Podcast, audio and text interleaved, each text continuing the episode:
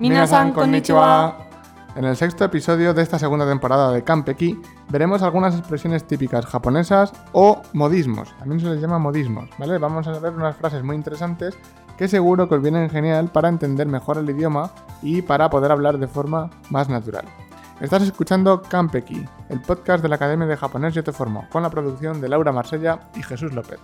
Puedes suscribirte al podcast en la plataforma de podcast que prefieras, en nuestro canal de YouTube, a nuestra newsletter en nuestra página web y si te apetece estudiar japonés con nosotros, pásate por nuestra página web en yoteformo.com y contacta con nosotros. Y ahora sí, Hajime Masho.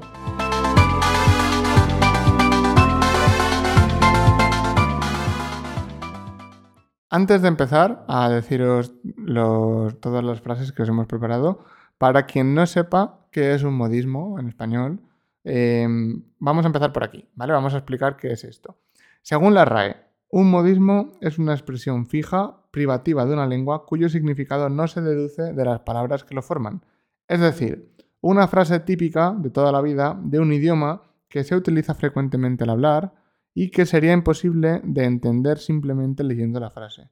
Estas frases hechas se utilizan a menudo en todos los idiomas y en español también tenemos las nuestras, como por ejemplo, seguro que os suena o, habéis dicho alguna vez, irse por las ramas, tomarle el pelo a alguien, echar una mano, hablar por los codos, estar como una cabra, ir de punta en blanco, tirar la casa por la ventana. O sea, hay, en español al menos hay infinitas, hay un montón, ¿vale? Imaginaos si le decimos a un japonés, cuando habla con nosotros en español, que todos los caminos llevan a Roma. ¿Cómo puede entender esa frase si intenta deducirla de las palabras? Es imposible, ¿vale? Pues en japonés también existen y son muy curiosas y muy útiles. Así que vamos a enseñaros eh, algunas de las más populares. Y por cierto, para que sepáis cómo se dice todo esto en japonés, a los modismos en japonés se les llama kanyoku. Kanyoku, ¿vale? Pues empezamos. Laura, vamos con la primera expresión. La primera expresión es kao ga hiroi. Literalmente, tener la cara amplia o grande. Eso significa ser popular o tener un amplio círculo de amistades. Tenéis todos los kanjis y todas las frases, recordad, en el blog, ¿vale? En yoteformo.com para blog, por si queréis copiaros la tablita con los kanjis para que sepáis qué kanji es en cada palabra, lo tenéis ahí. Vamos con la siguiente. La siguiente es, se utiliza muchísimo y seguramente la habréis escuchado en alguna serie, en alguna película. Kubi ni naru.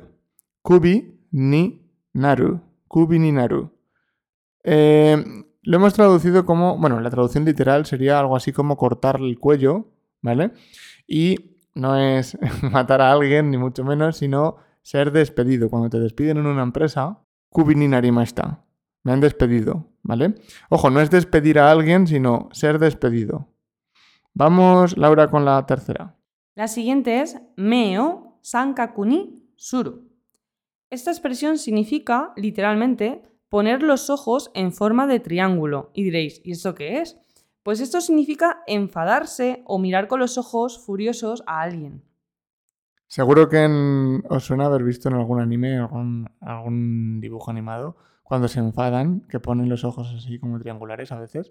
Quizás eh, esa imagen típica de, los animes sale de, de este tipo de frases. Otra relacionada también con los ojos, muy interesante, es me o maruku suru. Me o maruku suru. Me también sería ojo. Maruku viene del adjetivo marui, que es redondo, ¿vale? Literalmente sería poner los ojos redondos. Me o maruku suru. Y en, un español normal, pues sería como mirar a alguien o a algo con sorpresa, quedarse con los ojos como platos, sería lo más parecido eh, en español, ¿vale? Me o maruku suru. Entonces, cuando os sorprendáis o estéis asombrados con algo, podemos utilizar esta expresión. Laura, vamos con la siguiente. Mimi ga hayai. Literalmente, oído rápido. Eso significa estar siempre informado, estar siempre al tanto de todo, enterarse enseguida de todos, una persona que siempre sabe todo. Eso es Mimi ga hayai. Enterarse siempre de todo. Hay otra también muy, muy chula. Mizu ni nagasu. Mizu ni nagasu. Eh, en un español así más literal sería algo así como dejar correr el agua, ¿vale? Y eh, lo que quiere decir realmente esta frase es hacer borrón y cuenta nueva. Esto también sería un modismo nuestro, ¿vale? Pues en japonés sería mizuni nagasu. Es como dejas correr el agua, ¿no? Y se olvida lo anterior. Laura, vamos con la siguiente. Atamani kuru. Atamani kuru significa enfadarse, enfadarse mucho. Sería literalmente algo así como llegar a la cabeza, pero la expresión significa enfadarse mucho. ¿No suena cuando alguien dice a veces, me tienes hasta aquí, estoy hasta aquí de lo que sea, del trabajo, de mi jefe, de mi. de lo que sea, ¿vale? Pues es más o menos lo mismo, ¿no? De como que llega el enfado de los pies a la cabeza. La siguiente, también muy chula, sería Hara no Oki. Hara, de estómago, no Oki. Que sería algo así como de estómago grande o tener el estómago grande, ¿vale? Pero no es estar gordo, ni mucho menos, sino ser generoso, ¿vale? Alguien de estómago grande, bueno, pues en este caso sería generoso. Así que hay que tener cuidado y no decir hara o ki, que eso sería tener el estómago grande o estar gordo, tener la tripa grande. Así que cuidado, es con la partícula no. Hara no o ki, ser generoso. Eso es, ese no sería como de, ¿no? De estómago grande o algo así. Vamos con la siguiente. Hara ga kuroi, también relacionada con el estómago. Hara, otra vez de estómago, ga kuroi, negro, tener el estómago negro. ¿Qué puede ser tener el estómago, negro, el estómago negro? ¿Estar enfermo? No. En este caso es ser un mal pensado, ¿vale? Eh, si lo buscas en el diccionario también nos va a parecer ser una persona un taimado o ser un solapado, pero bueno, son frases un poco más complicadas. Yo creo que es mejor que digáis mal pensado, ¿vale? Haraga kuroi, ser mal pensado.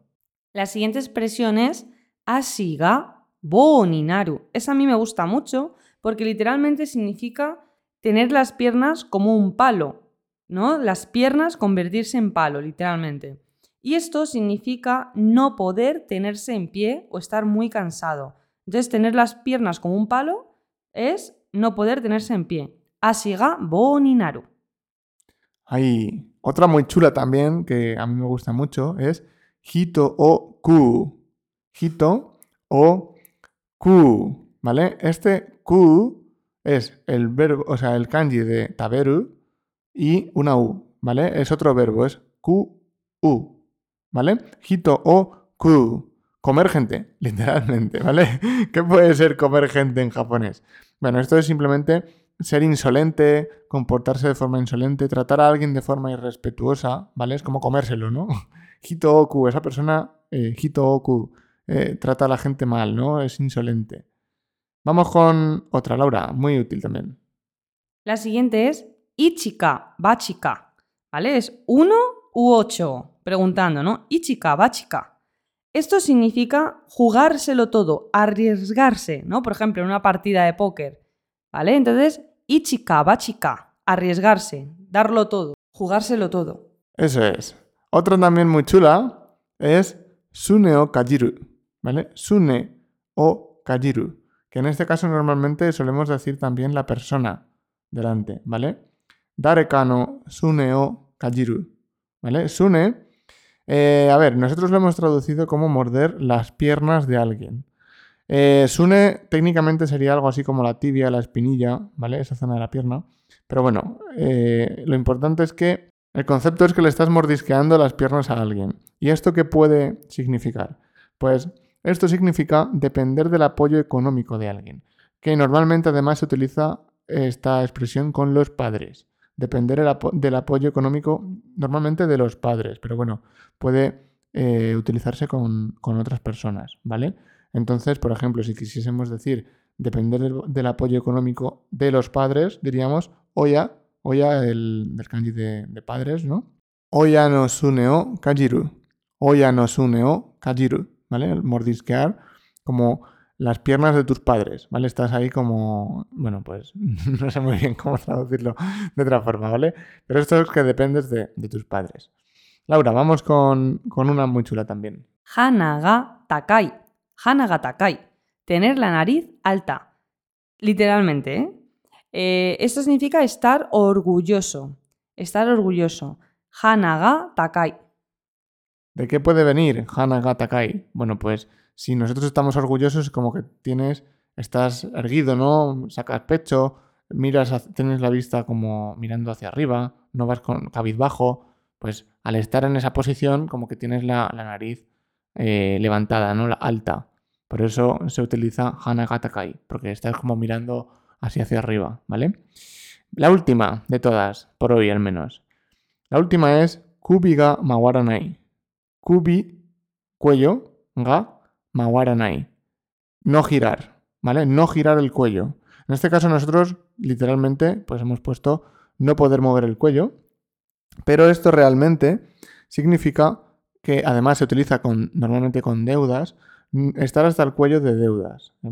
es como lo hemos traducido así más al español normal, digamos, ¿vale? Podemos decir también estar con el agua hasta el cuello, normalmente utilizando este concepto de deudas, ¿vale? Y normalmente se utiliza esta expresión cuando hablamos de dinero, ¿vale? De deudas. Por lo tanto, lo más así general es, lo más normal, utilizarlo con shakkin. Shakkin de por las deudas.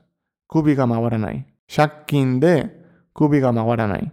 No puedo mover el cuello, es decir, estoy hasta el cuello por las deudas, ¿vale?